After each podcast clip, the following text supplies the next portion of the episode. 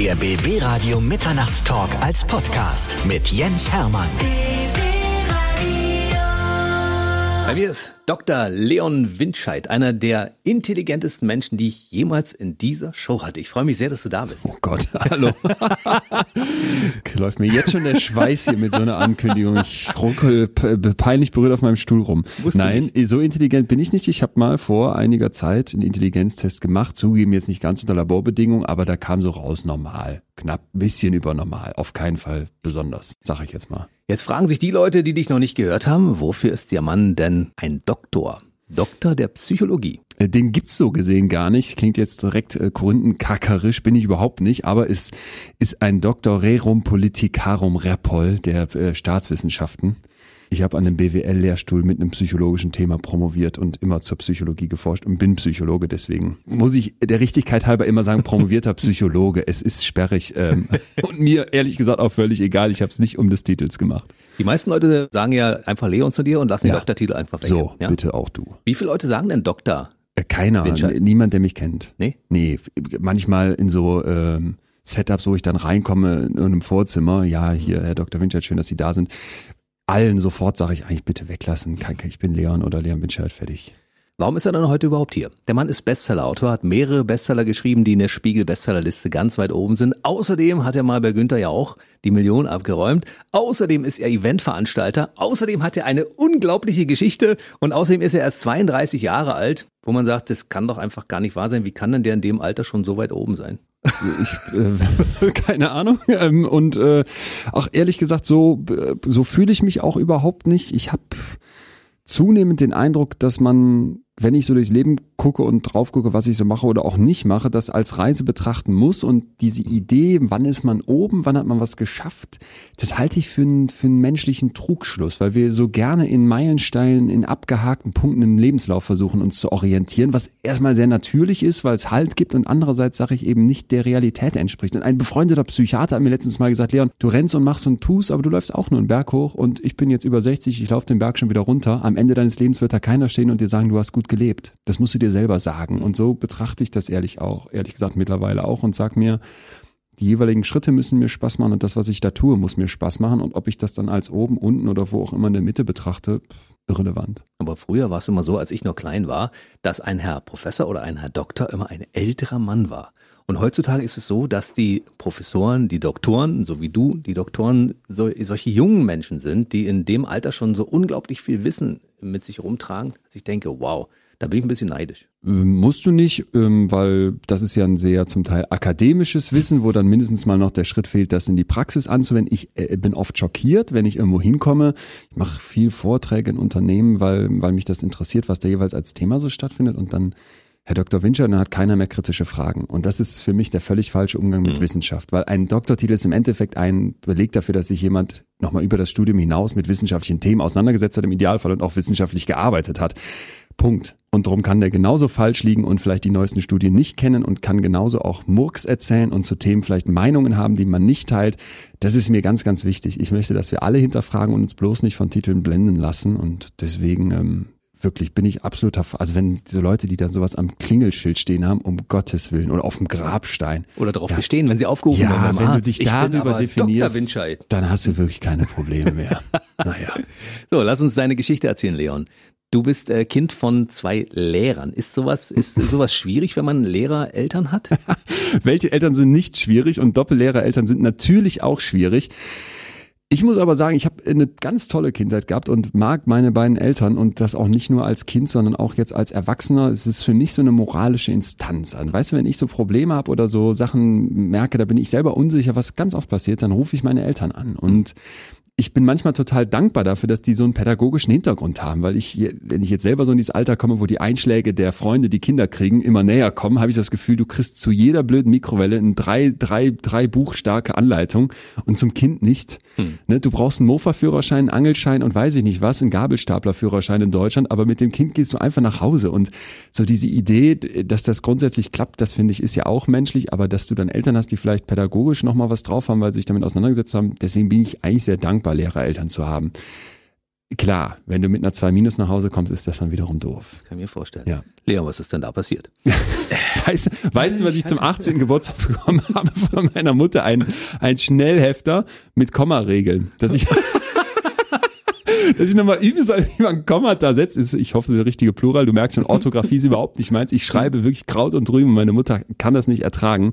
Junge, das musst du lernen. Dann habe ich diesen selbst gebastelten Schnellhefter bekommen.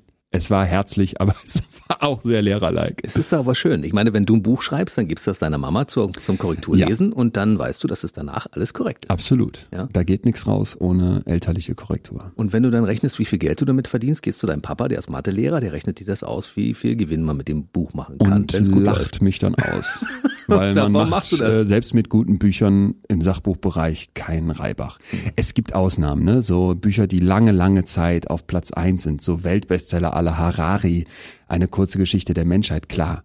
Aber ich war schockiert, ehrlich gesagt, als mich der Verlag angerufen hat, Leon, das Buch steigt auf Platz eins in die Spiegel-Bestsellerliste ein. Da dachte ich, erstmal konnte ich gar nicht packen. Du denkst, ich habe nicht Katsching gedacht, aber ich dachte, okay, dann muss ich das, hat sich jetzt gelohnt, dass ich zweieinhalb Jahre daran gearbeitet habe. Als ich dann die Zahlen bekam, das ist kein Lehrergehalt und zwar kein Lehrerjahresgehalt, was du da in zweieinhalb Jahren Arbeit dann bekommst. Obwohl das ganz oben einsteigt. Und dann merkst du doch schnell, ähm, fürs Geld kannst du es nicht machen. Habe ich zum Glück nicht und deswegen war das alles okay. Aber der Mathe-Lehrervater würde sagen, Junge, schreib keine Sachbücher, um dein Leben zu finanzieren. Musst du auch nicht, weil du machst ja andere Dinge. Deine Geschichte ist so unglaublich interessant, die müssen wir erzählen. Erstmal möchte ich natürlich wissen, bevor es so richtig losgeht, wolltest du immer Psychologe werden, als du damals mit dem Abi fertig warst und überlegt hast, was studiere ich eigentlich? Ja, das wäre diese schöne, das wäre dieses schöne Narrativ. Ich war immer schon selbstständig, mit 17 angefangen, den Solinger Bienenkorb, das war so ein äh, Unternehmen auf dem Aldi-Parkplatz mit Flyern und Visitenkarten ausgestattet. Ich merkte schon, das läuft hier nicht so ganz, also dachte ich, ich kann den Werbung verkaufen. Das war mein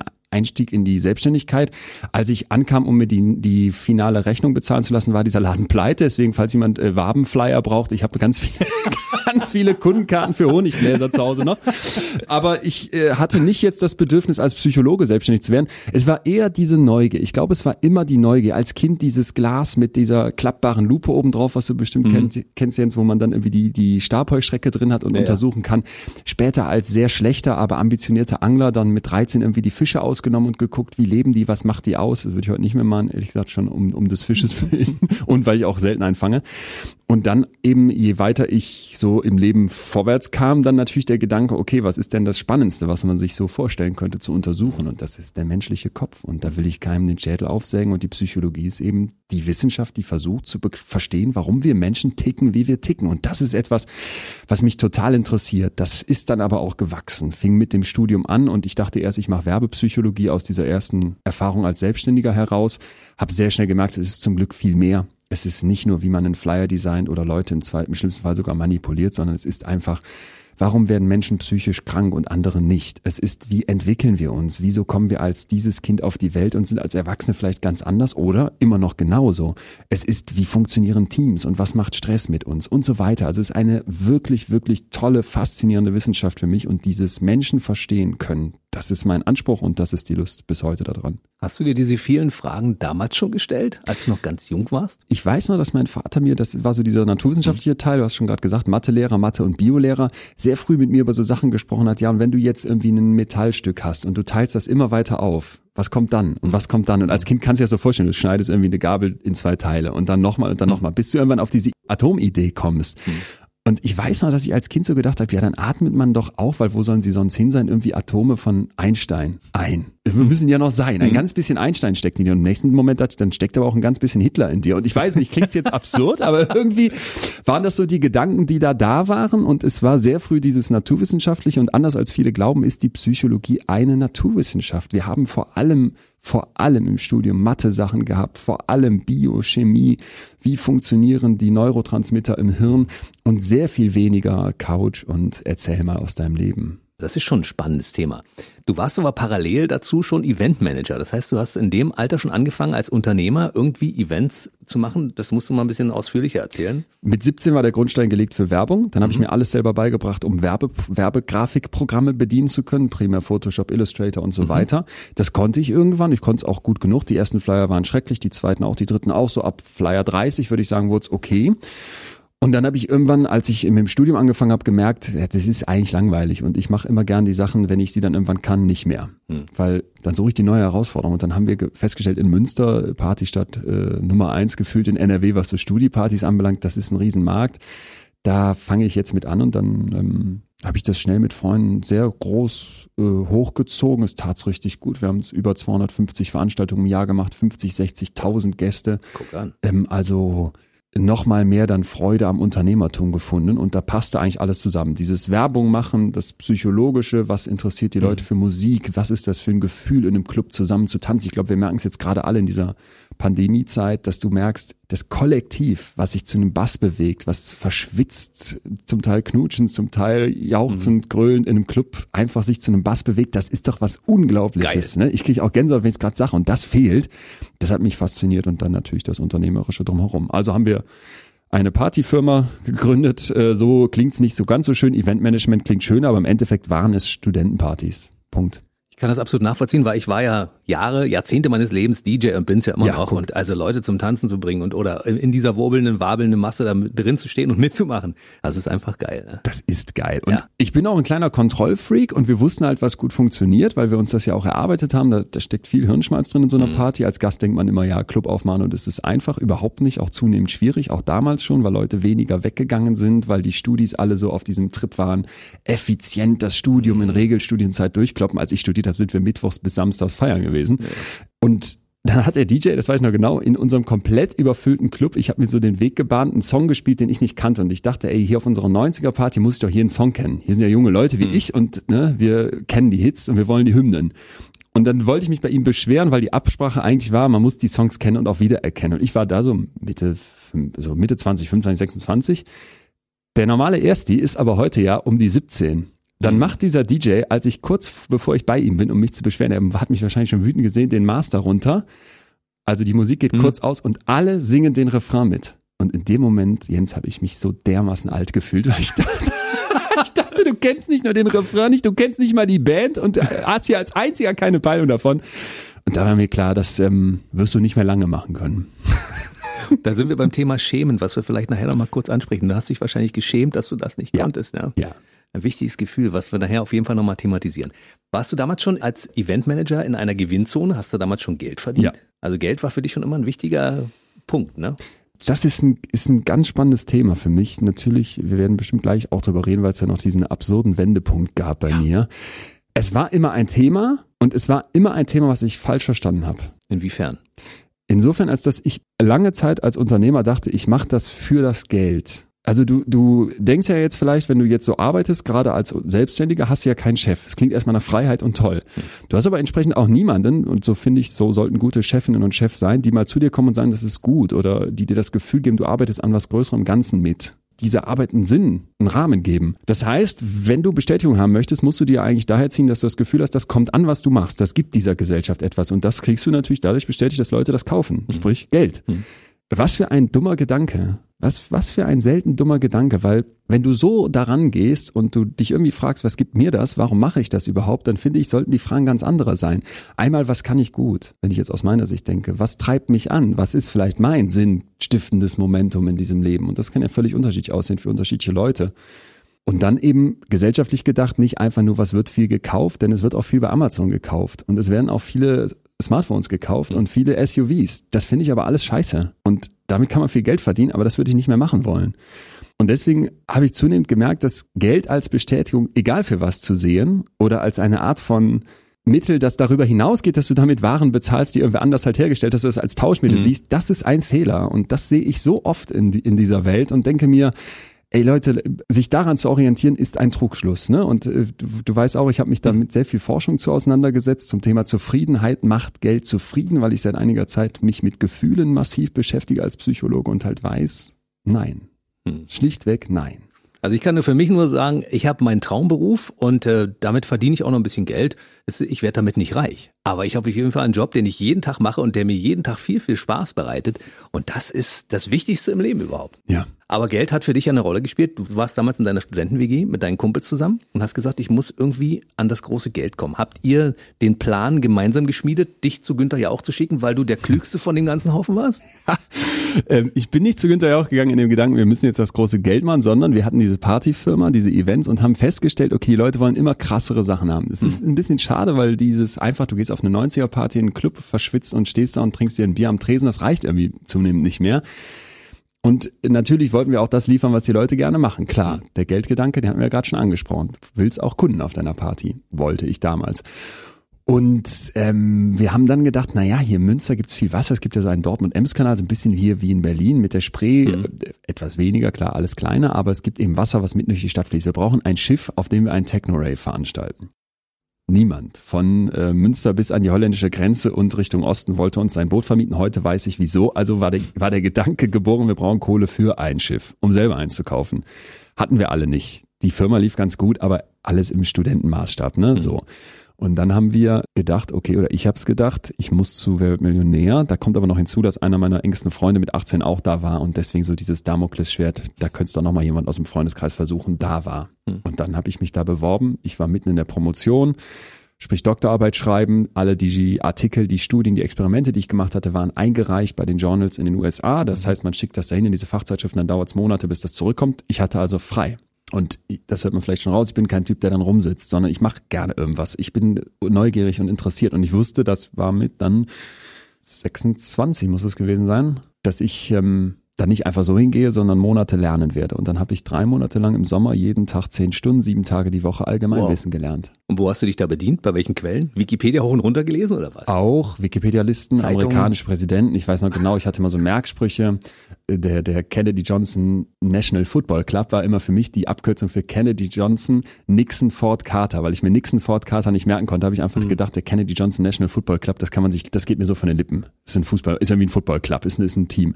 Und so habe ich mir die amerikanischen Präsidenten gemerkt, die deutschen Bundeskanzler nochmal alle durchgegangen, die Bundespräsidenten zur Sicherheit und habe Listen gelernt, ganz viel und habe aber auch Zeitungen rückwärts gelesen, weil die halt dir vorher sagen, lernen bestimmte Themen, zum Beispiel aktuelle Headlines. Also habe ich die Archive der Zeitungen rückwärts gelesen. Ich habe ganz viele Duden gelesen. Es gibt verschiedene Duden, Fremdwörter-Duden, Wortherkunftsduden, absurde Wörter-Duden, so nach dem Motto.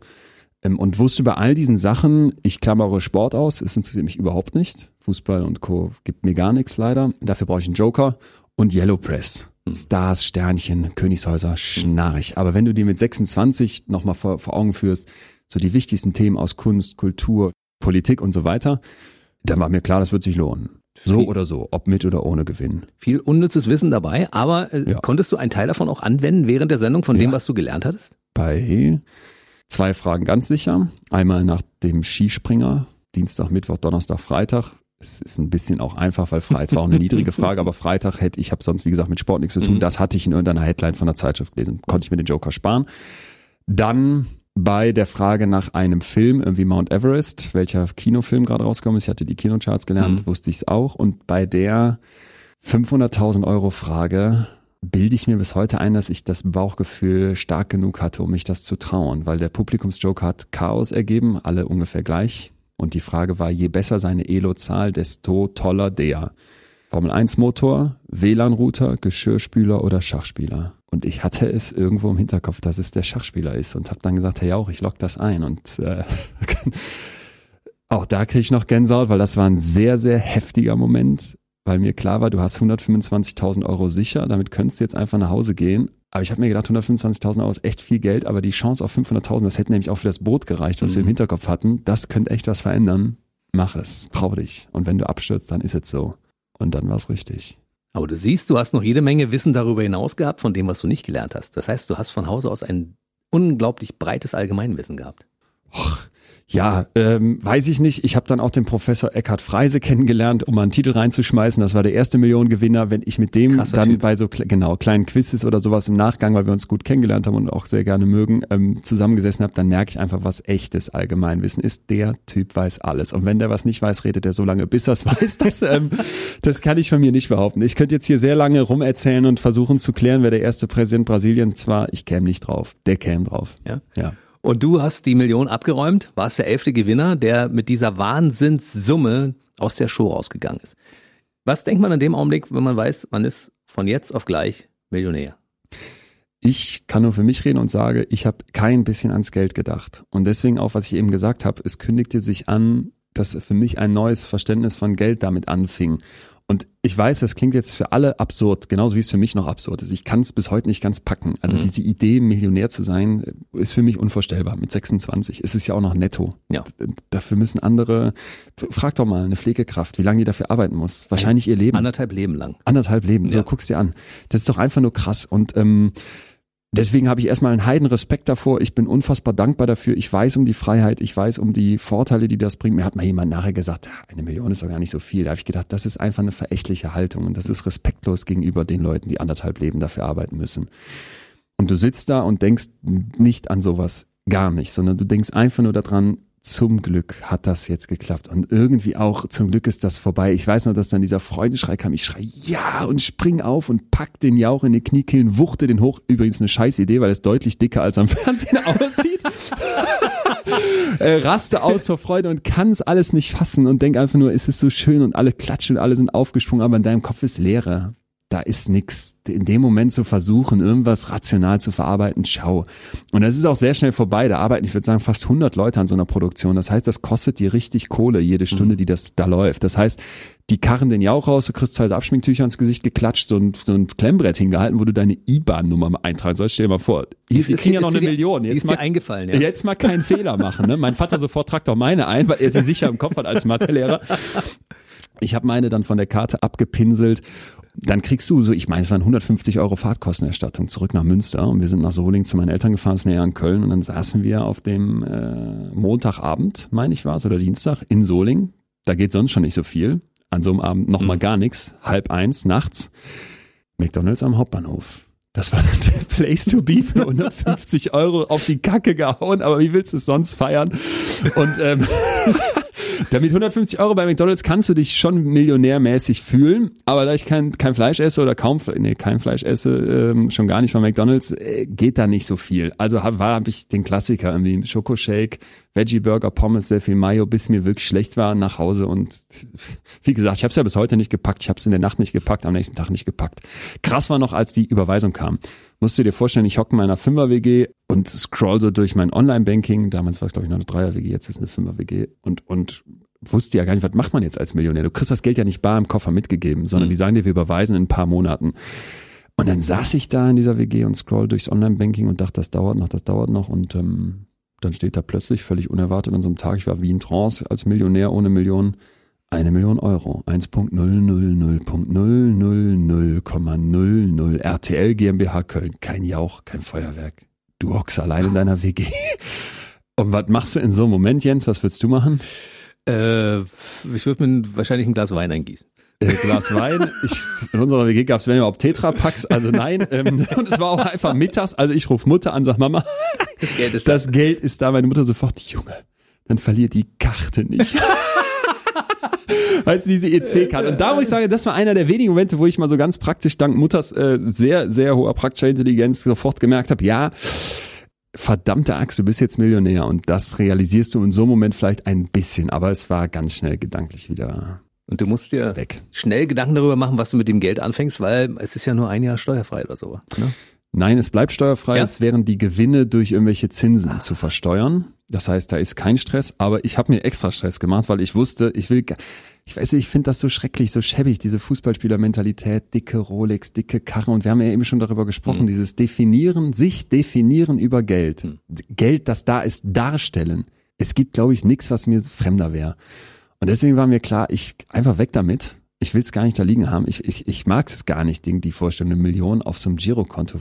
Da habe ich echt auch zu viel Angst um die Karte, weil ich verliere viel Sachen. Und dann habe ich ein Haus gekauft in Münster, was nicht krass ist, nicht pompös ist. Hm. Jeder kennt die Immobilienpreise, also es ist schnell weg. Und, ähm, und das Schiff. Und das Schiff. Darüber Geld, müssen wir Geld reden. weg. Ja. Über das Schiff müssen wir reden, weil du hast ja in der Sendung schon gesagt, äh, wenn ich gewinne, dann kaufe ich ein Schiff. Und dann hat Günther ja auch leichtfertigerweise gesagt, okay, dann komme ich zur Taufe. Hat er gemacht. Und seitdem heißt das Schiff auch MS Günther. Richtig. Und ist ein großes Partyschiff. Ist ein großes Partyschiff und auch ein ja, sage ich jetzt einfach mal selbstbewusst, sehr erfolgreiches Unternehmen geworden. Mhm. Und ich sage noch selbstbewusster, es ist umso erfolgreicher, seitdem ich dann nicht mehr als Chef arbeite. Echt? Ja, Was hast du falsch gemacht? ähm, ich weiß nicht, ob ich was falsch gemacht habe, aber es gibt bestimmte Sachen, die kann ich nicht. Mhm. Und ich habe eben dir ja schon gesagt, es gibt manchmal so Momente, wo ich merke, wenn ich dann irgendwas, wenn es mir über wird, dann bin ich weg. Das ist ein, ist ein Vorteil manchmal, weil du dynamisch bleibst und irgendwie neugierig bleibst. Das ist die Neugier, die mich antreibt. Mhm. Aber es ist auch ein Nachteil, weil ich finde, man schon bestimmten Sachen gegenüber eine Verantwortung hat und auch dranbleiben muss. In dem Fall habe ich versucht, das unter einen Hut zu kriegen, indem ich zwei junge Kolleginnen von mir, die als duale Studis bei uns angefangen hatten, gefragt habe, habt ihr Lust, dass ich ein Training mit euch ein Jahr lang vorbereite? Als Psychologe mein Thema. Dass wir uns noch eine externe Beraterin mal dazu holen, die einfach so als Coach mal mit drauf guckt und dann übernehmt ihr die Geschäftsführung. Und die waren beide so, hä, ja, ne, die waren noch Anfang 20, g- gerade mit dem Studium fertig. Was? Es arbeiten 40 Leute bei uns. Das, das darf man nicht vergessen. Wir machen über 300 Fahrten im Jahr, weit über 300 Fahrten mit auch wieder zehntausenden Gästen. Das ist schon eine Nummer. Und die haben es gemacht. Und ähm, ach, ich bin ihnen einfach beiden Arsch dankbar. Und nicht nur das, sondern auch ähm, vor allem dankbar dafür, dass die genau das können, was ich nicht kann, nämlich die Quittungen richtig organisieren, fürs Team immer da sein, Mhm. ähm, 24-7 an diesem, an diesem Projekt Schrauben machen, tun. Die eine hat jetzt nochmal ein Studium angefangen, aber die Nina ist noch da und ähm, macht das richtig gut. Und es läuft schlichtweg besser bei uns, als als ich es gemacht habe.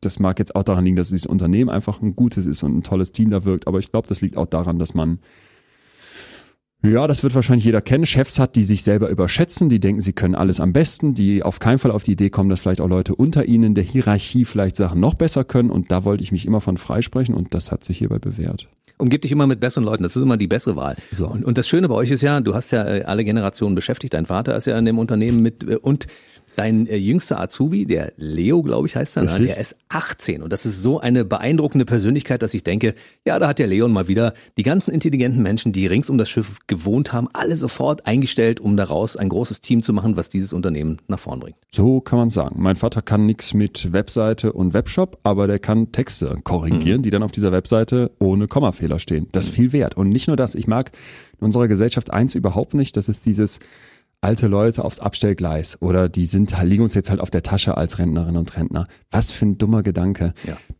Diese Leute haben ein Wissen, mal ganz unabhängig davon, dass sie als Menschen natürlich Teil dieser Gesellschaft sind und kein Mensch einen Wert hat, an der von einem anderen Wert zu unterscheiden werde von anderen Menschen, haben sie auch ein Know-how und haben eine Erfahrung und haben einfach eine Ruhe, die jemand Junges gar nicht haben kann. Bums Ende aus. Du kannst immer sagen, ja, hier sind krasse, die 30 Leute unter 30, die von der Zeit zu den besten Köpfen der Welt gewählt werden oder ähnliches. Toll. Und das, das habe ich Respekt vor. Und ich war immer dankbar, wenn mich Leute mit 18 schon akzeptiert haben, auch als gestandene Geschäftsleute und gesagt haben, du kannst hier mitwirken.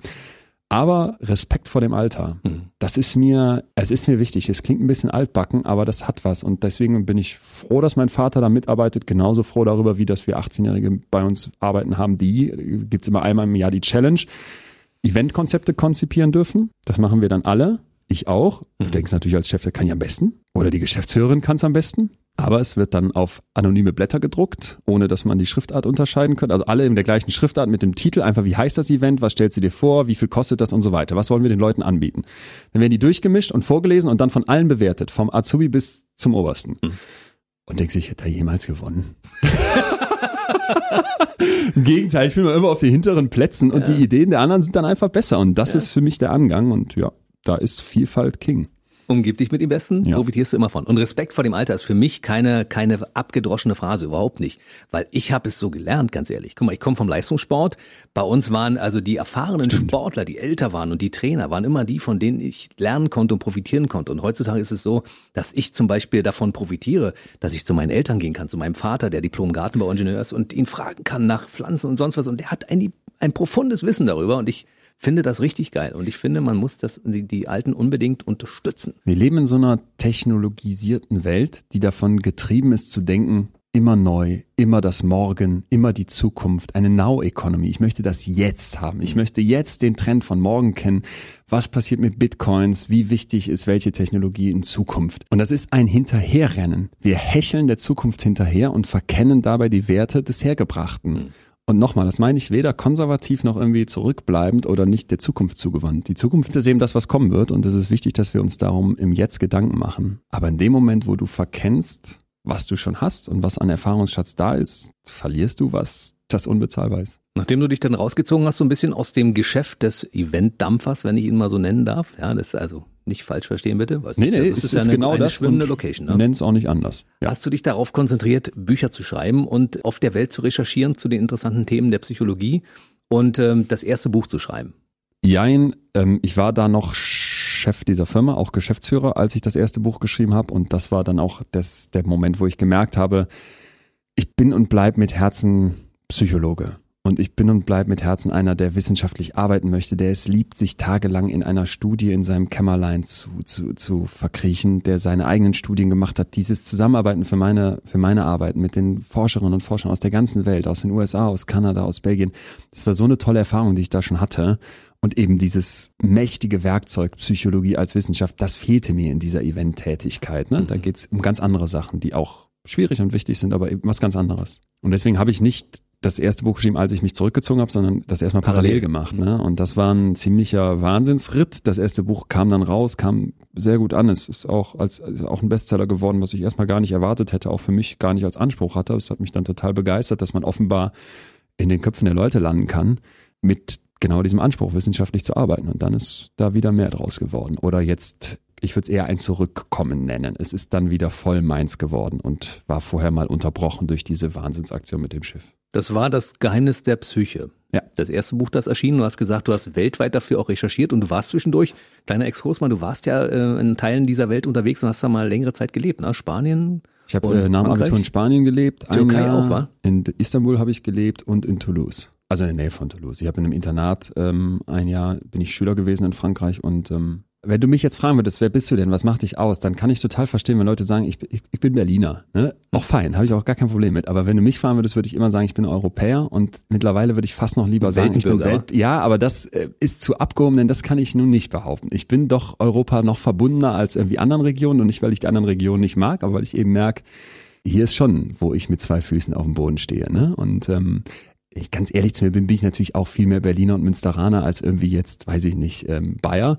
Aber ist ja nicht schlimm. Hm. Und ähm, in anderen Ländern zu sein, von anderen Menschen, von anderen Kulturen zu lernen, befriedigt meine Neugier aufs eine und aufs andere ist es auch dieses, dass mir das Fremde, das Unbekannte etwas Feindliches ist, weil ich es noch nicht verstanden habe, weil ich es nicht mag. Das, glaube ich, ist Ursprung ganz vieler Konflikte dieser Welt. Und ich versuche es deswegen ganz andersrum zu machen und sage, ich gehe da offen hin und ich gehe da gerne hin und Selten habe ich so viel gelernt wie in den Momenten, als ich im Ausland war. Und übrigens auch ganz spannend, selten habe ich so gerne in Deutschland gewohnt oder war ich so gerne deutsch, wie als ich im Ausland war. Wenn du in Spanien hockst und denkst, ich habe doch einen Termin mit dem Internetmenschen und der kommt und kommt nicht, um deinen verdammten Telefonanschluss zu machen, dann denkst du dir so, der Deutsche wäre jetzt da.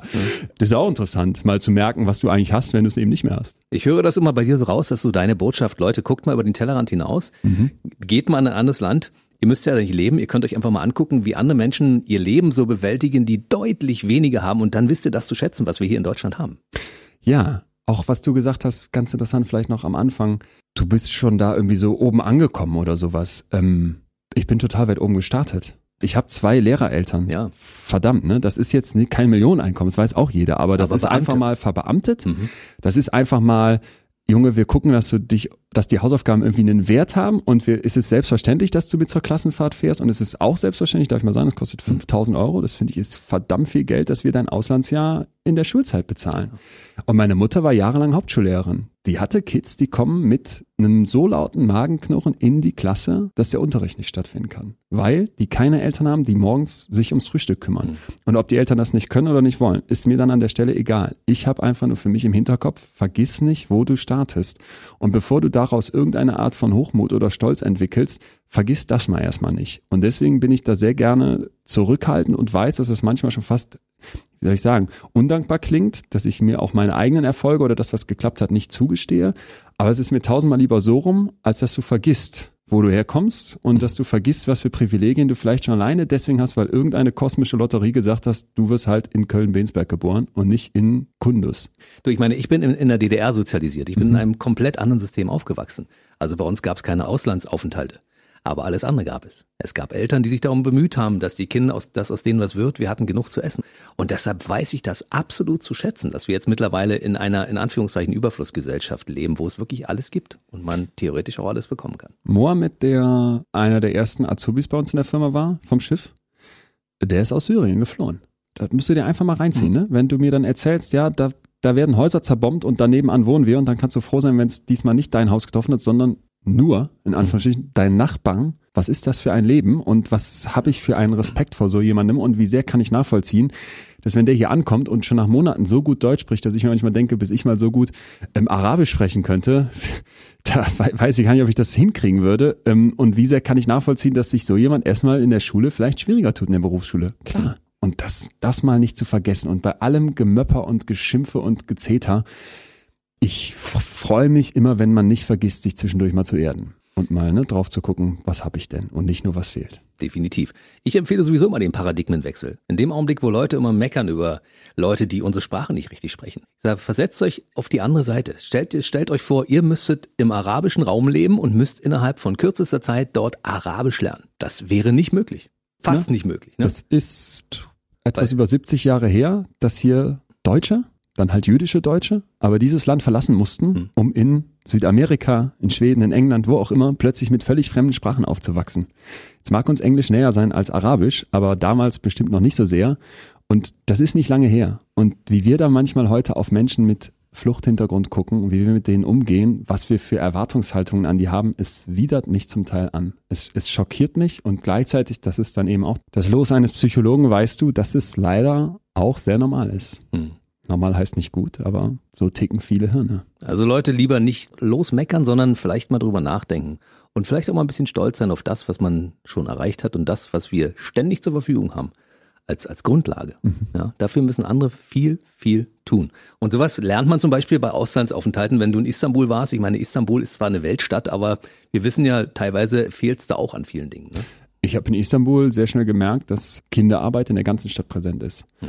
Und wir haben ja viel die Debatte Türkei-Beitritt zur EU etc., gerade weniger, aber hatten wir lange und ganz vom Tisch ist die Idee ja nicht. Und wenn du dann zum Beispiel siehst bei Kleidungsstücken made in Türkei. Europe, ja, also. oder Türkei, dann denkst du vielleicht noch, ja, ist ja nicht Bangladesch oder Pakistan, wo es mhm. bestimmt so richtig schlimm ist. Die Kinder betteln öffentlich auf der Straße, müssen irgendwelche Kleinigkeiten verkaufen. Und zwar nicht, weil sie schlechte Eltern haben, sondern weil die Armut mancher Menschen dort so groß, niemand schickt sein Kind gerne arbeiten. Ganz klar. Aber manche sind schlichtweg in dieser Situation, dass sie nicht anders überleben werden. Und dann habe ich gedacht, das, das will ich verstehen, das will ich aufklären. Bin, habe meine Kamera geschnappt und bin losgezogen. Und sobald du, Istanbul ist so groß, dass du da gefühlt eine Stunde durchfahren kannst, eher länger, 13 Millionen Menschen, wenn ich mich nicht vertue, und bin in die Vororte gefahren. Nicht weit weg vom Taximplatz und der blauen Moschee, wo wir alle sind. Und du guckst einfach in den Keller rein. Und dann stehen da Achtjährige und falten Disney-T-Shirts. Gefälscht, mit so einem kleinen, das weiß ich noch genau, das werde ich nicht vergessen, mit so einem kleinen Stück Stoff abgerissen von einem der T-Shirts, was scheinbar falsch bedruckt war, vorm Gesicht als Schutz vor den Dämpfen. Die faltet den ganzen Tag als achtjähriges Mädchen am Fließband T-Shirts. Hm. Und daneben steht der, sag mal, neunjährige Bruder und druckt die Mickey Maus da drauf. Da hast du doch erstmal keine Fragen mehr. Nee, hast du nicht. Kommen wir jetzt aus diesem Tal der Tränen wieder raus? Ja. Müssen mit mir immer. Ich bin auch nicht jemand, der dann weint, sondern eher jemand, der fragt, was können wir tun. Aber, Aber ja. Du, es geht um Empathie dabei, weil das ist ja auch öfter mal ein Thema bei dir. Und ich bin äh, jemand, der sofort immer dann auch diese kleinen Kinderaugen vor, vor Augen, vor meinen Augen hat, vor meinem geistigen Auge und denke, scheiße, ey. Das möchte man nicht erleben, weil ich meine, ich bin Vater. Ähm, und man möchte das, man möchte nicht, dass seine Kinder T-Shirts bedrucken. Man möchte, dass die spielen auf dem Spielplatz und man möchte, dass die eine gute Bildung bekommen. Aber das möchte man nicht. Ja? Definitiv. So, deshalb müssen wir da so schnell in, Strich ziehen. Ansonsten, ähm, ja, ich bin gerade so ein bisschen traurig. Wir reden über dein erstes Bühnenprogramm. Altes Hirn, neue Welt. Psychologie live. Ich habe die Karten von, von meinen Eltern geschenkt bekommen damals. Hier für Berlin, ne? Hier für Berlin, ja. für die UDK. Ja. Und dann kommt man in die UDK. Das ist ja so ein Hörsaal. Ja. Und dann setzt du dich da rein und denkst, oh, das ist so ein bisschen, so ein bisschen Schule hat das ja, weißt jo. du? Und dann steht vorne Dr. Leon Winscheid und erzählt etwas über Psychologie und in dem Augenblick fühlte ich mich so unglaublich doof und habe gedacht, hoffentlich stellt er jetzt keine Frage, die ich nicht beantworten kann. Da kommt wieder dieses Schamgefühl, was ja. wir vorhin besprechen wollten. Scheiße, das weiß ich nicht. Aber es war ein wirklich schöner, unterhaltsamer Abend und ich habe gedacht, Mensch, das ist toll. Mir hat richtig, richtig Spaß gemacht. Erstmal danke, Jens. Das freut mich total. Dafür trete ich an. Ja, es ist in dieser Location tatsächlich etwas schulisch, aber mhm. das ist mein Anspruch gar nicht bei diesem Programm, sondern ich habe ähm, irgendwann gedacht, wenn das Buch doch ankommt und offenbar Psychologie die Leute umtreibt und beschäftigt, ja dann warum nicht live auf der Bühne? Und es ist ja was anderes, wenn ich dir sowas direkt hm. erzähle mhm. und die Leute mit mir da im Raum sitzen. Und die, dieser Abend, die Tour läuft ja noch, wir haben sie pausiert, ich nenne es jetzt mal einfach so, mhm. wegen Corona, ab Herbst geht's weiter und ich bin ehrlich gesagt einfach auch zweckoptimistisch, dass das klappt, ansonsten wird nochmal verschoben. Also wer Lust hat, da hinzukommen, ich komme auch wieder nach Berlin und ähm, das ist ja kein schulischer Abend, sondern ein Programm, ich bin kein Comedian, aber es wird trotzdem viel gelacht. Ja. Und es gibt aber eben auch diese ruhigen Momente und das sind für mich eigentlich die schönsten und die sind nicht traurig, sondern für, kannst mich gerne korrigieren, aber die Momente, wo ich dann zum Beispiel was über die positiven Seiten der Angst erzähle, ein Gefühl, wo viele selber Angst vor haben, was unschön ist. Wir haben ja mhm. gerade gesagt, jetzt hat man hier sogar so ein Tief gehabt, aber das gehört ja auch zum Menschsein dazu. Mhm. Und dir dann sage, Moment, warum ist das eigentlich positiv? Und du merkst plötzlich, jetzt könntest du hier eine Stecknadel fallen hören, weil hunderte Hirne plötzlich anfangen zu rattern und mhm. sich selbst anders, genau wie du sagst, will nicht jemanden vorführen, aber ich will uns zeigen, ey Leute, wir haben zum Teil falsche Vorstellungen. Manchmal sind wir dümmer und da schließe ich mich komplett mit ein, als wir glauben zu sein.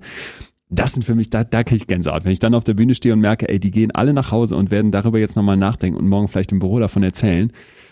Und ähm, ja, der, der UDK-Abend war deswegen auch ein unvergesslicher für mich, weil meine Berliner Clique kam.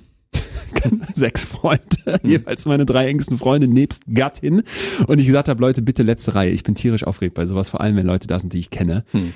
Was machen diese Assis? Erste Reihe, breitbeinig sitzen die da und grinsen mich an, als der Vorhang aufgeht. Ich habe gemerkt, okay, du sagst so viel über Angst. Jetzt hast du gerade Lampenfieber und Angst, hm, die aber was Positives sein kann. Und so war das ein besonderer Abend. Aber in der Theorie zumindest weißt du ja als Psychologe, was man gegen diese Angst tun kann. Mhm um rauszugehen auf die Bühne und zu sagen, okay, ich funktioniere jetzt.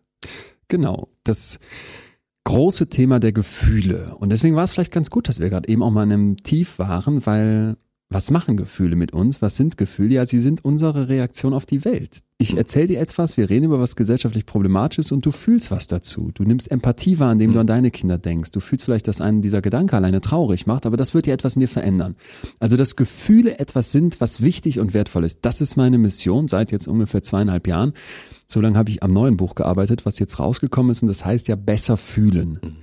Und die Idee davon ist nicht, dass ich mich gut fühle. Also das kann gerne das Ergebnis sein, aber mein Anspruch ist nicht zu sagen, ey, Dauergrinsen, Happiness, Gesellschaft und das Glas muss halb voll sein und bitte nie halb leer, sondern im Gegenteil. Meine Idee ist zu sagen, nimm die Gefühle, die du hast, mal anders wahr. Das ist die mhm. Mission davon und das gilt auch bei der Angst. Denn die Angst ist ein Gefühl, wenn ich die Leute so fragen würde, welches würdest du am liebsten streichen? Dann, dann würden mir ungefähr, sagen mir ungefähr 90 Prozent der Leute die Angst. Ein paar mhm. andere sagen vielleicht noch, weiß nicht, Traurigkeit.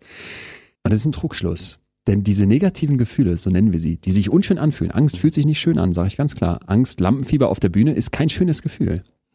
Angst vor einem Streitgespräch mit deiner Chefin oder vor einer Gehaltsverhandlung mit Kollegen ist nicht angenehm. Aber dieses Gefühl hat eine Funktion, sonst hätte die Natur es längst ausradiert. Und das gilt auch bei der Angst. Und da gibt es eine Studie, die ich im Buch beschreibe. Ich liebe sie. Da hat eine amerikanische Forscherin, Alison Brooks, junge Menschen auf eine Bühne geholt. So, und die mussten Don't Stop Believing singen und die konnten nicht singen, so wie ich. Das heißt, also ich weiß nicht, wie es dir geht, für mich wäre es eine Horrorvorstellung, auf einer Bühne singen zu müssen. Vor Menschen auf jeden Fall. Ja, so, also Wahnsinn. Und dann hat die denen gesagt, pass mal auf, die hat die aufgeteilt, zufällig in zwei Gruppen und hat der einen Gruppe gesagt, wenn ihr gleich da hochgeht, dann macht alles wie immer. Also wie wenn ihr so einen Vortrag haltet. Die mussten einen Vortrag halten, singen oder Matheaufgaben lösen auf der Bühne. Unangenehme Situation. Und der anderen Gruppe, der anderen zufälligen Gruppe hat sie gesagt, nennt das mal nicht Angst, was ihr spürt. Nennt das Erregung. Ein kleines Umetikettieren. Und der Effekt ist heftig. Ich löse es gleich auf. Aber erstmal, jeder von uns kennt das. Wenn du so auf eine Bühne musst und du musst eine Rede halten oder eine mhm. Zoom-Konferenz, geht plötzlich die Kamera an, du weißt, dein Mikro ist an und jetzt gucken dich alle an. Oh mein Gott, heftiger Moment. Da kommt Angst. Das fühlt sich unschön an. Man kriegt rote Flecken am Hals. Vielleicht läuft einem sogar ein Schweißtropfen runter. Ich weiß noch, Referat in der Schule. Das war für mich so ein Moment, wo ich wirklich gemerkt habe, was Schwitzen heißt. Das ist ja krass und das ist unschön. Aber der Effekt, wenn ich das jetzt nicht Angst nenne, sondern einfach nur Erregung, ist folgender. Und das konnte die Studie zeigen. Beide Gruppen fühlen Angst. Man fragt die mit Fragebögen, wie ängstlich bist du? Und die sagen im Mittel, beide gleich viel Angst haben sie gefühlt. Man misst deren Pulsschlag und kann auch zeigen, die fahren auch beide körperlich hoch. Also dieses Erregende, dieses, wow, mein Puls kickt rein, ich werde rot, mir wird heiß, das erleben auch beide Gruppen. Und jetzt kommt der Clou. Die Gruppe, die die Angst als Erregung aufgefasst hat, weil man es ihnen einfach nur gesagt hat, die singt besser, laut Computerauswertung, die hält bessere Vorträge, laut externen Ratern, die einfach nur mhm. bewerten sollen, wie gut war der Vortrag. Und sogar in den objektivierbaren Mathe-Tests schließen die besser ab. Und wie heftig ist das? Ein und dasselbe Gefühl anders betrachtet. Und das ist, das ist mein Anspruch. Und deswegen sage ich, Angst ist nichts Negatives. Es ist die Frage, was du daraus machst. Für mich ist es immer so ein bisschen Motivation. Ich hatte früher Angst vor ganz vielen Dingen, vor Hunden zum Beispiel. Mittlerweile finde ich Hunde toll. Vorm Fliegen, mittlerweile fliege ich gern. Auch vor Leuten zu reden, mittlerweile ist es mein Job. Und heutzutage ist es so, wenn ich vor einer Veranstaltung, wenn wir eine Bühne haben, als Radiosender und irgendwo eine Show machen, da sind viele Menschen vor der Bühne, wenn man da nicht eine gewisse Angst in Anführungszeichen hat, die man dann positiv benutzt, so wie du es gerade erklärt hast, dann könnte man aufhören. Absolut. Dann, dann wäre man abgestumpft. Ich drehe es immer positiv und das bringt dann wirklich noch diesen entsprechenden Effekt dazu.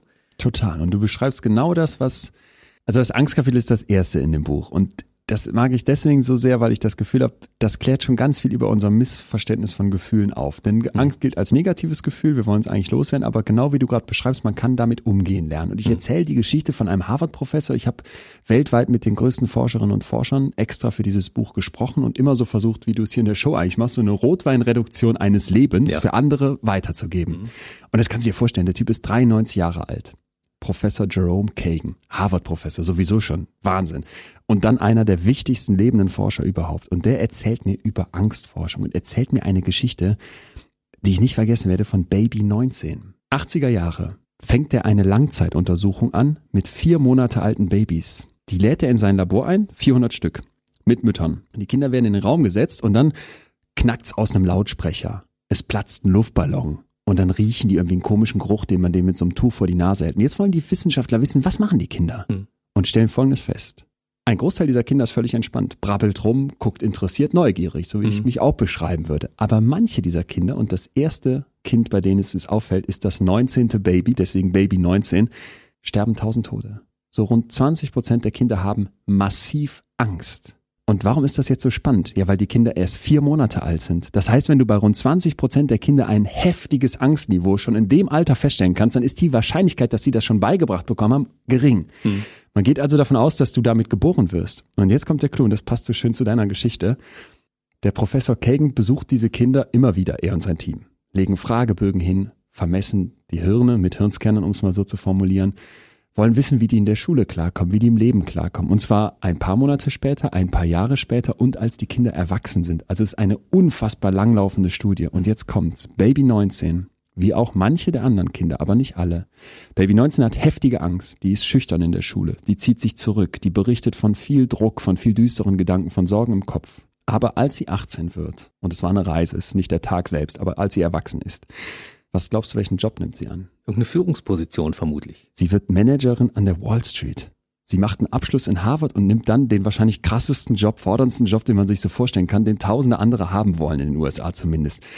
Ey, und ich fand diese Geschichte so heftig und der Kagan hat mir gesagt, weißt du, was der Punkt war, weshalb die gelernt hat, mit ihrer Angst umzugehen? Sie hatte keine Helikoptereltern. Die wurde nicht in Watte gewickelt. Der wurde nicht erklärt, Angst ist was Schlechtes, halt dich von deinen Ängsten fern, sondern genau wie du es eben gesagt hast, ich stürz mich da rein. Dann versuche ich mal vor Leuten zu reden und ich versuche das nochmal und nochmal. Dann fliege ich mal. Das heißt, ich stelle mich Ängsten und in dem Moment, das ist für alle vielleicht ein Merksatz, wo ich eine Angst durchfühle, lässt sie nach. In dem Moment, wo ich vor ihr weglaufe, blähe ich sie auf. Das ist krass. Und das passt auch so ein bisschen zu meiner Geschichte. Als ich damals Mitte der 90er Jahre beim Radio anfing, war ich, sag mal, als DJ gut unterwegs, aber ich hatte von Radio überhaupt keine Ahnung. Und dann war ich irgendwo in einem Studio und habe geübt. Hab nachts geübt, weil dann waren die Studios frei. Und ich hörte dann durch Zufall eine Unterredung, wo sich zwei Leute, die da arbeiteten, unterhielten. Und der Hermann ist komplett talentfrei. Das wird nie was mit dem. Und So über das angeschaltete Mikro noch oder sowas? Genau, Oh nein, oh nein. Und dann kannst du dir vorstellen, was das mit dir macht. Ja. Ja. Also entweder in dem Augenblick, es gibt zwei Gefühle in dir. Entweder denkst du tatsächlich, die, die werden wohl recht haben, Mhm. So wäre ich, glaube ich. oder den zeige ich's. So warst du. Ich wusste nicht so richtig, was ich führen Ja. soll. Ich habe mich einfach der Herausforderung gestellt. Ich bin am nächsten Tag zu meinem damaligen Programmdirektor und äh, habe gesagt, gib mir eine Aufgabe. Und dann musste ich irgendwelche Dinge lösen, Beiträge schneiden, Dinge, von denen ich überhaupt gar keine Ahnung hatte. Ich habe es hinbekommen.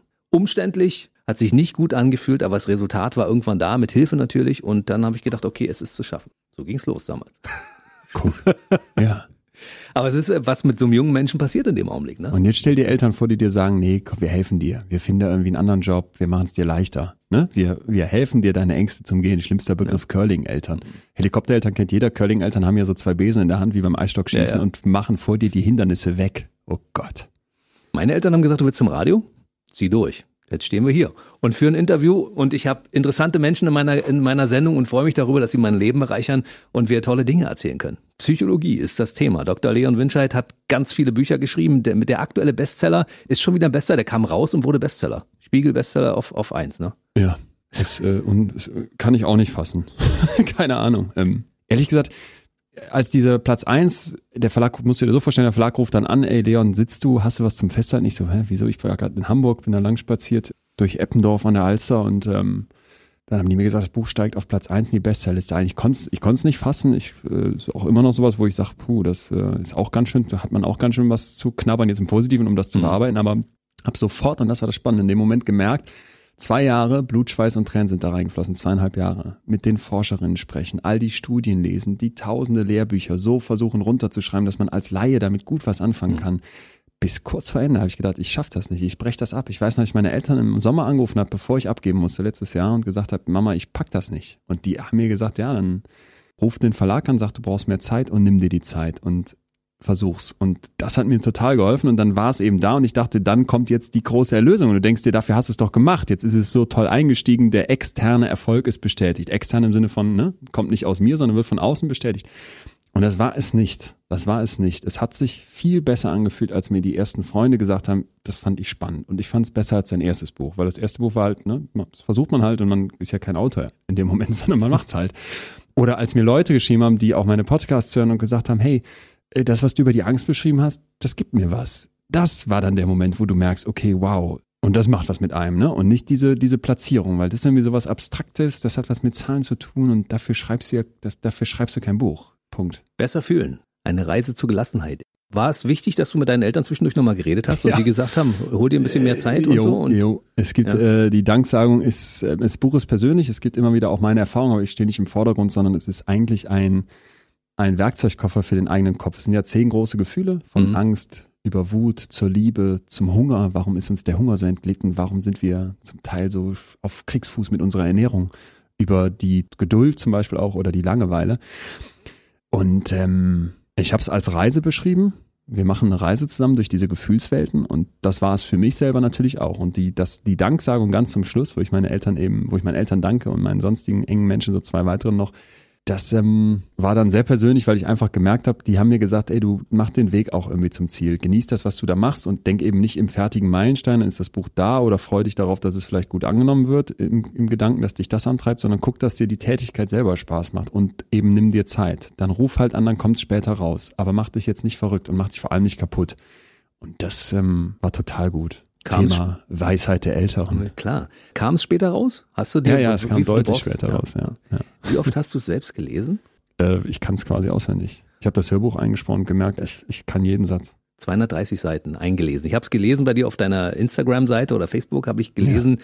War gerade im Studio 230 Seiten. Puh, so nach dem Motto. ja. Ne? Und diese Studie anders als hier, hier würde ich sagen mal rund 10 Quadratmeter. Das waren so äh, 0,8 Quadratmeter, so eine Box in so einem mhm. Raum, die ja komplett schalldicht dann sein muss. Jetzt hört man vielleicht gerade den Feuer. Ja, wir, wir, sind nicht schalldicht, aber wir stehen dazu. Ne? Dafür stinkt's ja auch nicht, wenn ihr so einen Menschen vorstellst, der äh, acht Stunden auf 0,8 Quadratmetern sitzt, ist es irgendwann übel. Und ich musste immer zwischendurch die Tür aufmachen, wo die Scheibe schon beschlagen war, weil mir auch selber sehr warm wurde. Aber da, äh, ich kann das Buch auswendig weitestgehend. Ich könnte es dir jetzt so nicht erzählen, aber mhm. natürlich liest du es immer und immer wieder. Und ich habe auch die Texte so betrachtet, dass ich die, dass ich die schleife. Ich möchte es dann gut machen. Hast du dann festgestellt, nachdem du fertig warst, ach, das habe ich aber gut geschrieben, die Passage ist mir aber gut gelungen? Nein, leider nein. Ich weiß noch, letztens habe ich eine Online-Lesung gemacht. Da war dann so in so einem Zoom-Meeting, man darf sich ja leider nicht treffen, so 350 Leute mhm. und ich habe was vorgelesen daraus und dann fiel mir auf an einer Stelle Wortdopplung. Gelassenheit und Lassen. Das ist für mich eine Wortdopplung, wenn da mhm. Doppel-Lassen in zwei mhm. Wörtern vorkommt, in zwei Sätzen direkt hintereinander. Und nicht, dass ich denke, Mensch, das Kapitel ist doch grundsätzlich gut, hier sind fast 400 Leute, die dir zuhören wollen, so viele haben es schon sich das Buch besorgt, fällt mir dieser Fehler auf. Wie gemein. Und deswegen habe ich dem auch ein Kapitel gewidmet, weil ich schon wusste, dass ich so ticke. Das ist Selbstmitgefühl. Und das kennt man nicht. Es gibt das Wort Selbstmitgefühl im Deutschen nicht. Es gibt es aber im Tibetischen. Mhm. Und zwar heißt es dort Zewa. Das fand ich hochinteressant. Ich bin nicht nur um die Welt gereist zu den Forscherinnen und Forschern, sondern auch in der Zeit. Ich habe versucht, in verschiedenen Epochen der Menschheit und in verschiedenen Kulturen eben immer die Quintessenz rauszuziehen.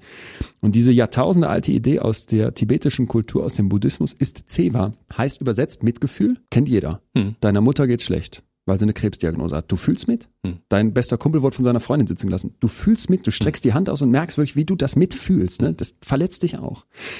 Warum zur Hölle haben wir das nicht für uns? Wir sind gescheitert, wir sind gefallen. Warum treten wir nach? Warum denken wir dann, wenn wir was falsch gemacht haben, wenn wir verlassen wurden, ah, ich bin ja nicht nur ein Loser in der Liebe, sondern ich habe ja auch einen Job, der prestigelos ist. Und überhaupt guck dir mal deinen Körper an. Damit kannst du dich im Sommer doch nicht am Strand zeigen. Warum sind wir so streng zu uns, wenn es nicht läuft? Und da gibt's eben diese tibetische Idee, Ceva, Selbstmitgefühl. Nicht nur Mitgefühl für andere, sondern auch Mitgefühl für mich. Du verlässt mal dich selbst und guckst von außen auf dich drauf und begegnest dir wie einem Freund. Und diese Idee hat mich so fasziniert, weil wir alle kennen das Wort Selbstmitleid. Was für ein schäbiger Begriff. Ne? Du sitzt in der Ecke, schiebst dir eine Decke über den Kopf und bist Hauptdarsteller deines eigenen Dramas. Hm. Bringt keinen vorwärts. Mitgefühl ist ein aktiver Schritt. Ich strecke die Hand aus und versuche meinem Kumpel, meiner Mutter zu helfen, wenn die am Boden sind. Und warum gehen wir zur Hölle so nicht mit uns selber um? Dem Menschen, der uns doch am meisten bedeuten müsste, mit dem wir 24-7 zusammensitzen. Warum sind wir zu uns streng? Warum sind wir selbstkritisch? Warum hacken wir noch einmal drauf, wenn wir was falsch gemacht haben, wenn wir gescheitert sind? Und das wollte ich klären und kann man klären. In der Theorie beherrschst du das ja auch gut. Funktioniert es bei dir auch in der Praxis? Eben drum Reise. Ja. Diese Reise mhm. endet auch nicht mit dem Buch. Ich habe auch am Ende des Buchs geschrieben, ähm, das ist hier für mich auch nicht das Ende. Und ich mhm. wäre jetzt, ich finde es total vermessen, wenn man das, ich kenne es ja manchmal solche Ratgeber, wo dann irgendwie der Weg zum Glück oder nehmen, mhm. nehmen Sie hier diese eine Wunderpille, die in diesem Buch steckt und Sie werden ein ganz anderes Leben führen. Das ist nicht mein Versprechen. Ich halte die Werkzeuge hin, ich halte die Impulse und die Denkanstöße hin. Aber was du daraus machst, bleibt dir selbst überlassen. Das Buch ist ohne Imperative, ohne Bulletlisten, ohne erhobene Zeigefinger. Und so betrachte ich das für mich auch. Ich merke zum Beispiel, dass ich noch immer kritischer drauf gucke, siehe die Lesung, mhm. mir fällt ein Fehler auf oder was wörtlich nicht so schön ist. Mhm. Das ist in meinem Kopf total groß. Aber ich merke eben auch, alleine dadurch, dass ich diesen Begriff jetzt kenne und diese Idee vom Selbstmitgefühl, begegne ich mir anders. Und das ist mir total viel wert. Was bedeutet das in der Praxis dabei, äh, Menschen kennenzulernen, in dem Fall eine Partnerin kennenzulernen, eine Frau kennenzulernen? Haben die dann Angst, dass sie sich mit einem Psychologen zusammentun, der dann vielleicht von Hause aus Dinge analysiert, weil er sie in der Theorie ja alle beherrscht? Und äh, behindert das mitunter auch? Äh, verlassen wir den Bereich der Partnerschaftlichkeit und machen es direkt größer, weil ich das permanent erlebe, dass irgendwelche Leute einem unterstellen, hey, du liest jetzt meine Gedanken und wirst mich manipulieren. Äh, früher habe ich gedacht, das ist unfair und damit habe ich ein Problem. Mittlerweile denke ich, ach, ist doch okay, wir haben alle unsere Vorurteile gegenüber bestimmten Jobs und das finde ich dann beim Psychologen, bei der Psychologin fast noch ganz okay, auch wenn es nicht so ist. Ich laufe ja nicht jetzt mit der Analysebrille rum, sondern ich bin genauso Mensch und genauso wie, wie Angst anderen Schwierigkeiten bedeutet, macht sie das für mich auch. Aber ich weiß halt, es gibt Werkzeuge und es gibt Tools aus der Psychologie, mit denen ich anders damit umgehen lernen kann und das versuche ich dann. Wie ist es bei dir in Beziehungen? Die Theorie beherrscht ja immer. Funktioniert das in der Praxis auch alles so, wie es dann soll? Ja, du, also pass auf, es gibt ja auch das Liebeskapitel in dem Buch. Und ich muss sagen, klar, das ist voller Tipps und Kniffe. Und ich weiß auch selber, wenn man die dann so kennt, und da geht es auch nicht nur um die Liebe, sondern überhaupt jede Form von Beziehung, dass man bestimmte Regeln beachten kann, dass man was dafür tun kann. Und die Quintessenz vom Liebeskapitel zum Beispiel ist, denk nicht so groß mach dir keinen Druck, bläh diesen Liebesbegriff nicht so auf. Wir haben alle diese Disney-Vorstellung, Aladdin und Jasmin im Feuerwerk auf dem fliegenden Teppich. Ne? und dann hört die Geschichte auf und keiner, keiner will die weiteren Jahre dieser Beziehung sehen, wenn dann schon der, der Affe fett geworden ist und Genie irgendwie Alkoholiker und Aladdin und Jasmin sind total gelangweilt und gucken den ganzen Tag an die Glotze. Da hat keiner Bock drauf. Und deswegen hört die Liebesgeschichte klassischerweise mit dem Feuerwerk auf. Und das ist ja aber nicht, wie unser Leben ist. Und ich finde, das muss man sich schon vor Augen führen. Und da merke ich halt, es gibt unfassbar viel Forschung dazu. Ich habe sie beschrieben, aufgeschrieben, versucht greifbar zu machen mit sehr einfachen, handgriffigen Ansätzen. Aber äh, wenn ich jetzt jeden davon könnte, dann wäre ich irgendwie so ein Zen-Priester, der in seinem Tempel säß, umgeben von ganz vielen tollen Beziehungen. Nein, hakt und eckt auch. Da bin ich wie alle anderen Menschen auch. Ich muss ganz ehrlich sagen, ich habe die große Liebe ja gesehen und ich habe sie in meiner Familie, weil meine Eltern sind über 50 ja. Jahre verheiratet. 50. Und die, die, Wahnsinn. und die gehen Hand in Hand auf der Straße. Das ist unglaublich. Okay, da muss ich das kurz erzählen, weil ich das genauso wahrnehme. Meine Eltern haben geheiratet, als ich geboren wurde, also sind sie seit 32 Jahren verheiratet. Sie werden sich rund 40 Jahre kennen dann. Auch erstmal heftig, renkt mhm. mir auch größten Respekt ab, vor allem in dieser Zeit, wo man das Gefühl hat, es wird immer eher alles weggeschmissen, statt mal zu reparieren, wenn was vielleicht mhm. gerade mal nicht ganz mehr so perfekt dasteht. Das finde ich, sollte man schön auf Beziehungen übertragen. Und da gab es also eine Untersuchung, Helen Fischer war die Frau, eine New Yorker Liebesforscherin, die in 160 Kulturen sich Liebe angeguckt hat. Mit der habe ich gesprochen. Musst du dir so vorstellen. Ich klappe diesen Laptop auf, wir gucken uns über Skype an und du merkst, kennst du solche Menschen, die sofort eine Aura haben? Ja. Die nimmt den Raum ein. Diese Frau ist so schlau, die ist so weise. Und da erzählt die mir von ihren Untersuchungen. Leute werden in den Hirnscanner geschoben, die seit 20 Jahren zu, zum Teil schon zusammen waren. Und dann kann man ja viel behaupten. Ne? Man kann ja behaupten, ja, wir lieben uns immer noch wie am ersten Tag, aber wer glaubt das schon? Und dann konnten die zeigen, doch, bei manchen dieser Paare, wenn man denen im Hirnscanner dann auf einem kleinen Monitor das Foto ihres Crushs, ihrer großen Liebe zeigt, dann springt im Hirn wieder die Dopaminfabrik an. Es ist das Hochgefühl wie am Anfang. Mit einer Ausnahme. Die Angstareale sind nicht mehr da. Also diese Sorge, ich könnte die Person noch verlieren oder diese Ungewissheit, das lässt nach. Und aber ich fand das so, so einen schönen Gedanken, weil so diese Idee, das war für mich auch der Gedanke beim Liebeskapitel, muss ich die Schmetterlinge, muss ich Wolke 7? Muss ich die rosarote Brille? Das Dauergrinsen, wenn man sich frisch verliebt hat? Muss ich das abschreiben, wenn ich langfristig in einer Beziehung sein möchte? Weil ja dann irgendwann das nachlässt. Kennen wir alle, ne? Dann mhm. ist ja so eine Vertrautheit da und vielleicht hat man weniger Sex und man merkt so, ja, hier ist eine tiefe partnerschaftliche Vertrautheit, wir sind beste Freunde, aber so richtig knistern, wie als wir uns damals auf Mallorca oder beim Oktoberfest kennengelernt haben, das fehlt jetzt. Mhm. Muss das so sein? Und ganz viele Paare habe ich das Gefühl, leben so und macht jeder, wie er möchte. Aber ich wollte halt wissen, ist das zwingend notwendig? Und das ist es nicht. Und diese Liebesforscherin hat gezeigt, dass es eben Paare gibt, bei denen das Knistern nach 20 Jahren und länger noch da ist. Und ich bin dann der Frage nachgegangen, wie kriegt man es hin? Und da kann man sich, glaube ich, bei so Paaren wie deinen Eltern und bei mir auch was abgucken. Aber da gibt es zum Beispiel eine Regel, die teile ich gerne, die ist auch im Buch drin, die 5 zu 1 Regel, die ich genial finde. Man hat Paare beobachtet, einfach im Labor, wie die sich verhalten, in so kleinen Interaktionen. Dann hat man die ein bisschen provoziert, dass da so ein kurzer Streit entstand auch, ne? Mhm. Kannst dir vorstellen. Gemeine Forscherinnen und Forscher machen ja, sowas. Dann hat man Jahre später geguckt, bei welchen Paaren läuft's noch und bei welchen nicht. Und da kam die 5 zu 1 Regel zum Tragen. Denn man konnte zeigen, die Paare, die in diesem Labor, nochmal ein paar Jahre zurück eben, einen Streit haben, weil man sich kurz beleidigt, muss ja jetzt kein Schimpfwort sein, aber du weißt, was ich meine. Es mhm. kommt irgendwie zum Konflikt, man hat eine Meinungsungleichheit, dass diese Paare die 5 zu 1 Regel beachten. Eine negative Interaktion, gestritten, Schimpfwort, über den anderen hinweggegangen, ignorant gewesen, heißt, dass ich fünf positive Akt Interaktionen brauche, um das im Hirn wieder auszuleveln. Wahnsinn, ne? Und die Paare, die Jahre später noch zusammen sind und eine Zufriedenheit berichten, die machen das. Ohne das bewusst zu wissen, achten die darauf, dass die offenbar im Hinterkopf haben, ja, der Mensch hat leider so einen Fokus aufs Negative und wir kennen alle die Schwächen an unserem Partner und wissen, was nicht gut läuft in der Beziehung und übersehen oft, was läuft denn und was haben wir. Sind wir wieder ganz am Anfang. Und da mal zu sagen, ey, wenn was schiefgelaufen ist, brauche ich fünfmal etwas, um das positiv wieder in meinem Kopf ins Gleichgewicht zu bringen. Das finde ich was total Schönes. Und das muss ja dann nicht sein, dass du einfach jetzt sagst, ich kaufe jetzt einen tollen Blumenstrauß. Das können Kleinigkeiten sein, eine Umarmung, eine offene Frage. Ey, habe ich, hab ich dich da beim letzten Mal richtig verstanden? Ein Witz, vielleicht zusammen lachen, ja, also dass du fünf Kleinigkeiten dem entgegensetzt, aber eben deutlich mehr als nur eine. Das finde ich ist ein, ist ein total schöner Gedanke für eine langfristig gute Beziehung. Nun gibt es Leute, die machen das unterbewusst und wenn ich jetzt diese Informationen von dir bekommen habe und mhm. alle anderen, die das jetzt gehört haben, wenn man damit bewusst umgeht, ist es derselbe Effekt, ja? Absolut. Und ja. betrachten wir es doch mal so. Wie oft wird's Punkte geben, wo wir gut mit klarkommen und was für uns schon es tut. Aber mhm. wenn du dir die zehn Gefühle vorstellst, die im Buch vorkommen, dann wirst du doch bestimmt auch Themen haben, wo du sagst, hey, da könnte ich vielleicht noch ein bisschen was anderes tun oder da ist was festgefahren, da will ich mal ran. Ich habe vielleicht Ängste. Ich traue mich bestimmte Sachen nicht. Ich traue mich vielleicht nicht Schluss zu machen, mhm. ne? obwohl ich merke, meine Beziehung ist nicht richtig. Ja, dann lass uns doch mal über deine Angst reden und lass uns doch mal gucken, ob wir die verstehen. Oder du sagst in der Beziehung, läuft alles super, aber ich habe Probleme mit Wut. Ich fahre so leicht aus der Haut, ich bin so leicht reizbar. Ja, dann gibt's das Wutkapitel und dann guckst du da mal nach und egal ob das jetzt bewusst ist oder du das vorher unbewusst schon konntest, wenn ich dir das erstmal erklärt habe und wenn du vielleicht die Forschung dazu kennst und die Sachen mal offen in deinen Kopf reinlässt, würde ich sagen, kann ich dir schon versprechen, finde ich immer blöd, aber eine sehr hohe Wahrscheinlichkeit einräumen, dass sich was für dich ändert. Cool. Lass uns mal ganz kurz noch, bevor wir über die Podcasts am Ende unseres Gespräches reden und nochmal den Titel deines Buches nennen, nochmal ganz kurz über das Schämen reden. Weil ich habe, bin, bin ja Grundstücksbesitzer und es gibt ganz viele Leute, die mit Hunden vorbeikommen und ah. die ihre Hunde vor meinem Grundstück sich erleichtern lassen.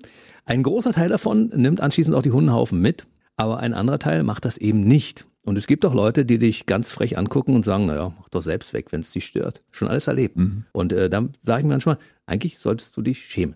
Und dieses Schämen haben wir so ein bisschen verlernt in den letzten Jahren, ja? Ja, total. Woran liegt das? Es ist ein bisschen wie mit der Angst. Dieses breite Brust, sei selbstbewusst, trau dich. Zeig alles von dir im Internet, ne? Zeig dich so, wie du bist, sei authentisch. Das widerspricht dem Gedanken, dass bestimmte Sachen vielleicht auch einer Etikette und einer Scham unterliegen. Und so wichtig ich das finde, dass Schamgrenzen aufgebrochen werden, dass man sich nicht mehr dafür schämen muss, was ja immer schon falsch war, dass man eine andere Sexualität als die Normale in dicken Anführungsstrichen hat, das ist toll, dass das wegfällt. Ich find's klasse, dass Leute religiös selbstbestimmt sind, in Beziehungen selbstbestimmt und so weiter, dass da keine Scham ist. Und nichtsdestotrotz sollten wir und nicht unterschätzen, dass auch dieses unschöne Gefühl der Scham, es ist ja schäbig, sich zu schämen, das fühlt sich überhaupt nicht gut an, vielleicht sogar noch schlimmer als Angst, dass auch das natürlich eine Funktion hat. Und ich muss mittlerweile sagen, dass ich das Gefühl habe, wir übersteuern. Ich würde mir bei vielen Menschen wieder mehr Scham wünschen.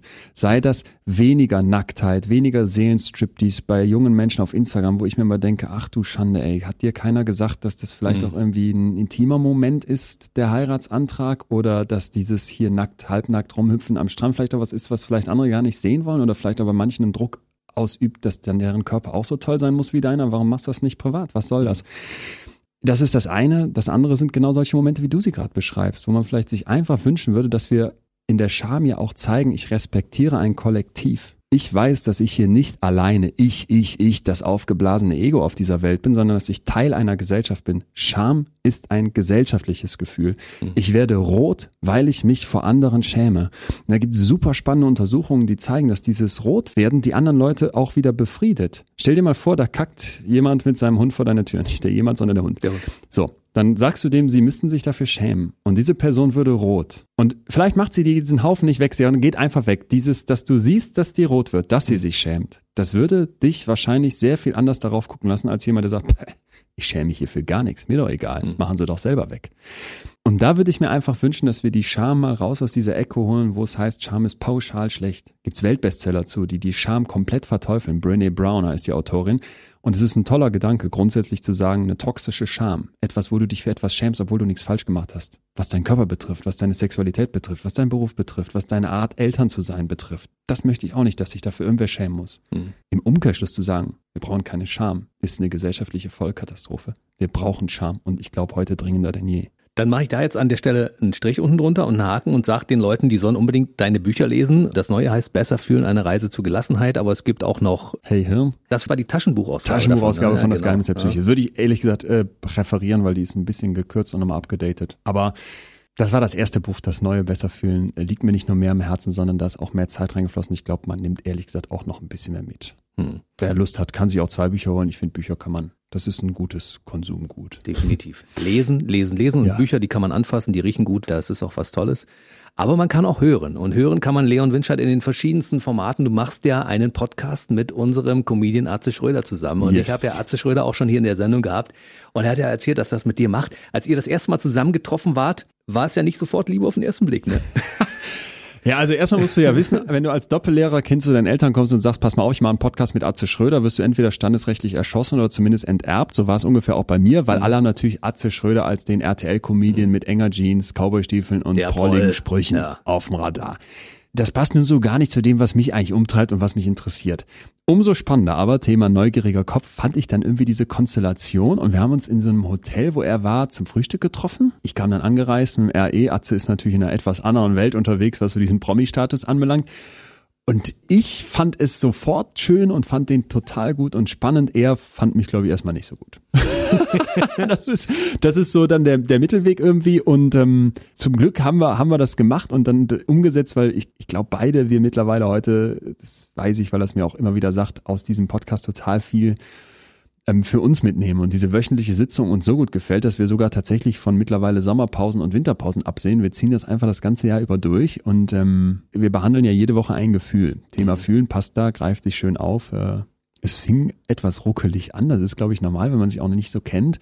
Aber in, sehr, sehr, in einer sehr, sehr frühen Folge hat er mir erzählt, dass er früher so viel Angst hatte, dass er sich nicht getraut hat, in eine Bar zu gehen und Leute anzusprechen. Mhm. Und das war so auch einer der Momente, wo ich gemerkt habe, es gibt diesen Bühnenatze, den wir alle kennen, den Proll wie gerade beschrieben, den auch meine Eltern kennen und wo vielleicht manche Leute sagen, um Gottes Willen, aber natürlich gibt es einen Atze dahinter. Und dieser Typ ist nicht nur belesen und kennt jedes Zitat von jedem Philosophen und jeder Philosophin, sondern der ist total empathisch, der ist total tiefgründig, Absolut. der ist super interessiert und einfach so ein, so ein ganz anderer als dieser auf der Bühne. Und das ist eine, finde ich, total spannende Geschichte und war deswegen sehr, sehr von Anfang an sehr, sehr dankbar, das mit ihm so machen zu können. Mittlerweile gibt es das fast zwei Jahre, also ihr habt bald mhm. Jubiläum, ne? Also eine ganz tolle Geschichte. Ich empfehle das wirklich. Ich empfehle neben unserem Podcast hier, dem BB Radio Mitternachtstalk, natürlich auch eine andere. Und das ist zum Beispiel Betreutes Fühlen ist ein wirklich äh, ein ganz, ganz toller Podcast mit äh, Atze Schröder und mit Dr. Leon Winscheid. Kannst du eigentlich, wenn du in seiner Show sitzt, auch über seine Gags lachen? Oder ist das wiederum eine Sache, die nicht funktioniert? Also der, der ähm, äh, promovierte Akademiker, um nochmal diesen Titel aufzugreifen, auf den ich eigentlich nichts gebe, der aber irgendwie im Hinterkopf natürlich immer so da ist, der sitzt natürlich bei der Atze Schröder Show in der Halle Münsterland und denkt sich, pah, alberne Witze hier hast du ja. Und nach fünf Minuten hätte ich schreiend auf dem Boden liegen können. Ich fand's witzig. Ich fand's auch wirklich witzig. Ich habe ich hab ganz oft die Momente, wo ich mit Arzt im Podcast sitze und denke, nein, Mann, das finde ich überhaupt nicht witzig, weil ich mit, ich kann mit Comedy eigentlich nichts anfangen. Es ist wirklich, ich gehe gerne ins Kabarett, zum Beispiel ins politische Kabarett, mhm. aber Comedy ist nix für mich. Es gibt diesen wunderschönen ähm, Vergleich von Volker Pispers. Äh, er würde ja auch einem Chefkoch, der ist ja politischer Kabarettist, mhm. wer ihn noch kennt, er wird ja auch einem Chefkoch kein, ähm, kein Hundefutter servieren, um mal so auf die Comedy draufzuschlagen. Ich habe gemerkt in der Zusammenarbeit mit Atze, das ist unfair, weil das ein Handwerk ist und weil 15.000 Leute zusammen zum Lachen zu bringen auch ein unfassbar schöner Moment ist und ob der Witz dann plump ist oder nicht, na, das ist vielleicht auch immer eine Frage der Befindlichkeit des Betrachters und die habe ich komplett abgelegt. Ich lache da gerne drüber, ich lache da gerne mit und ähm, in akademischen Kreisen stehe ich natürlich auch dazu. Ich bin großer Comedy-Fan. Ich lache mich schief bei, bei Atze und bei anderen Comedians und ich finde das richtig geil.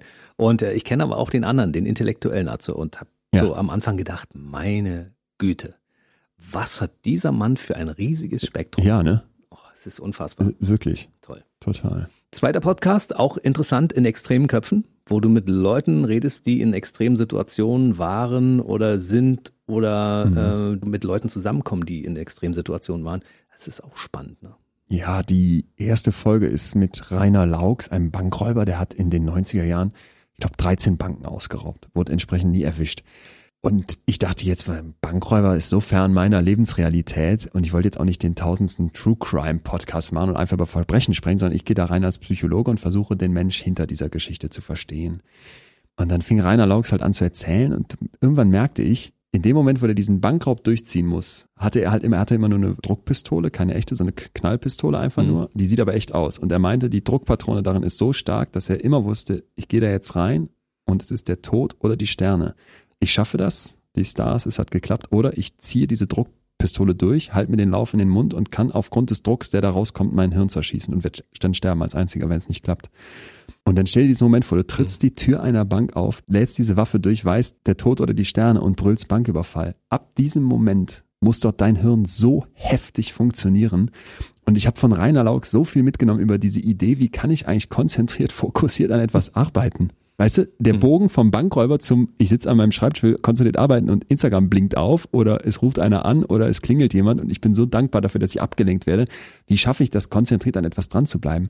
Das habe ich von dem gelernt. Und dann war so die Idee geboren, lass uns in den Extrembereich der Psyche gehen, in heftige Geschichten, weil von einer Frau mit Depression oder von jemandem mit Essstörung oder von jemandem, der entführt wurde und Geisel war tagelang, oder kann man jahrelang viel lernen. Oder Natascha Kampusch. Natascha Kampusch.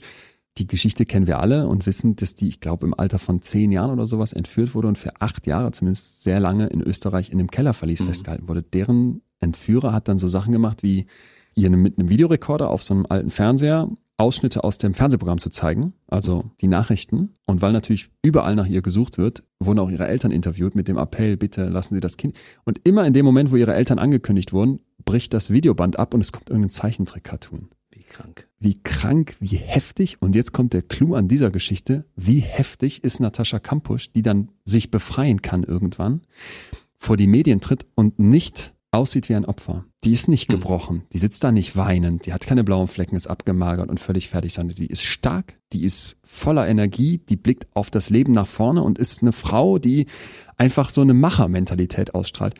Und das passt den Leuten nicht. Vielen Leuten. Das passt ganz vielen Leuten nicht, die jetzt denken, so sieht doch kein Opfer aus. Hm. Mir stimmt was nicht.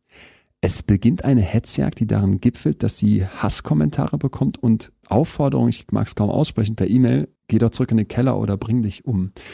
Und darüber habe ich mit ihr gesprochen. Sie hat mir erzählt, ich bin aus einer Welt mit einem Täter, nämlich in diesem Kellerverlies, in eine Welt mit tausenden Tätern gekommen. Wie pervers ist unsere Gesellschaft mittlerweile an manchen Stellen, mhm. dass wir, nur weil wir eine Geschichte nicht verstehen, nur weil wir ein Opfer nicht verstehen, wie es eben ist, nämlich nicht prototypisch, sondern wie alle Menschen, unterschiedlich, machen wir diesen Menschen fertig, weil es nicht in unser verdammtes Weltbild reinpasst.